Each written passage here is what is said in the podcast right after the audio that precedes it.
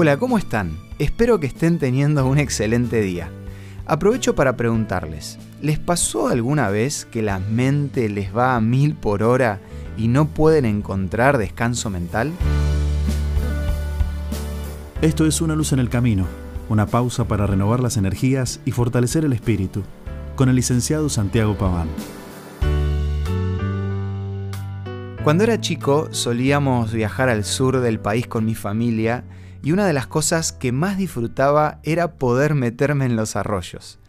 Al principio no hacía otra cosa que tratar de nadar contra la corriente o iba corriendo río arriba para después tirarme y dejarme llevar. Pero a medida que iba pasando el día y estaba más cansado, empezaba a ver cosas que solo podía ver cuando me quedaba quieto para que el agua no se ponga turbia y era ahí cuando me enfocaba en mirar lo que pasaba cerca de mis pies. De repente aparecían peces de todos los tamaños y se podían ver las piedras que estaban en el fondo. En ese momento de tranquilidad, todo se volvía más claro, y en el lugar donde antes no podía ver nada, ahora resultaba ser un nuevo universo.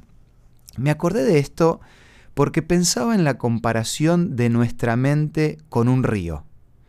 Al igual que pasa con el río, que el agua fluye constantemente, nuestra mente está en constante funcionamiento.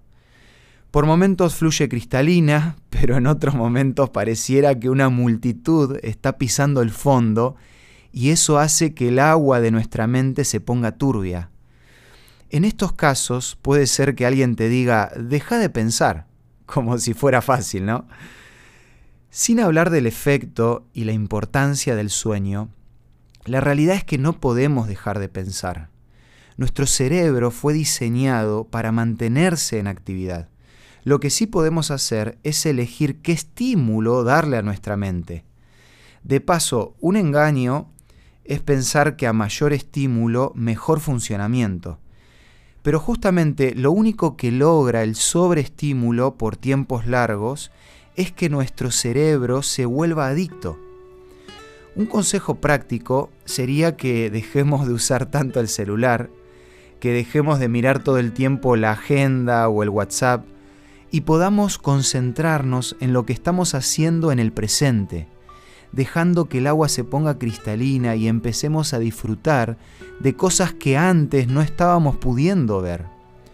Un último consejo.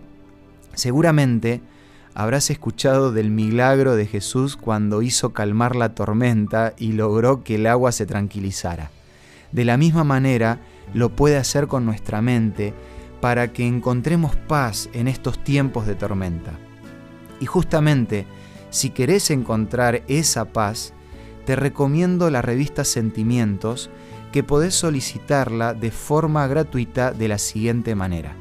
Envíanos un WhatsApp al 11 62 26 12 29 o búscanos en Facebook como Una Luz en el Camino. La revista Sentimientos te va a ayudar a poder vivir un día a la vez. Esto fue Una Luz en el Camino. Te esperamos mañana para un nuevo encuentro, cuando volveremos a decir... Permitamos que a lo largo de las horas de cada día Dios sea una luz en nuestro camino.